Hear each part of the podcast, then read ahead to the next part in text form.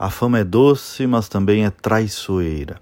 Não faltam exemplos no mundo artístico de personagens que se esgotaram rapidamente. Esse desafio é duro também para o universo político. O modelo de disputa de beleza que se baseia mais na visibilidade, se transportou lá do mundo artístico para a política e tem mostrado sinais de esgotamento. Isso é importante perceber, especialmente quando se avizinha uma próxima eleição. Os bons políticos, os estadistas, eu digo assim, precisarão entender que a reputação está acima, inclusive, de uma eleição, porque se pode perder uma eleição e vencer politicamente, inclusive. Tem inúmeros exemplos disso. É verdade que tem coisa ruim, digamos assim, que dura muito tempo na política. É, durabilidade nem sempre é sinônimo de qualidade de reputação. Isso faz parte.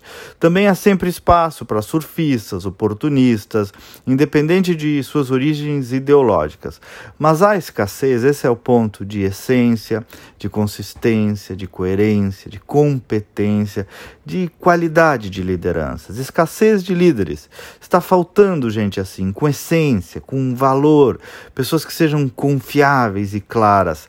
Tem, claro que tem, tem muita gente boa, mas está faltando mais. E a era do caça-like agravou esse problema.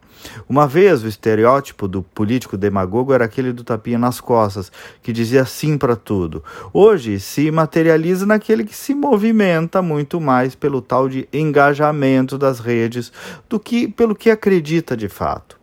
Porque só fazer, gente, o que a maioria quer é uma barbadinha. Bota uma pesquisa aí na praça para rodar e você vira uma marionete do que a pesquisa está dizendo.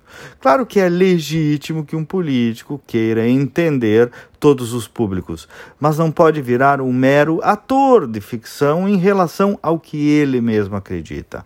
Então aí é que está, o verdadeiro político, na melhor essência dessa palavra, o estadista, inclusive enfrenta e muda, se for necessário, a própria opinião pública na direção do bem comum e da justiça na direção certa, sem apego à popularidade de ocasião.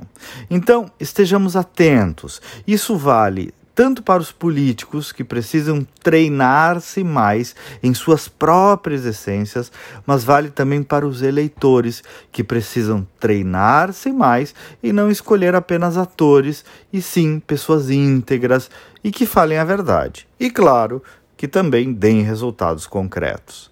Até amanhã e vamos com fé.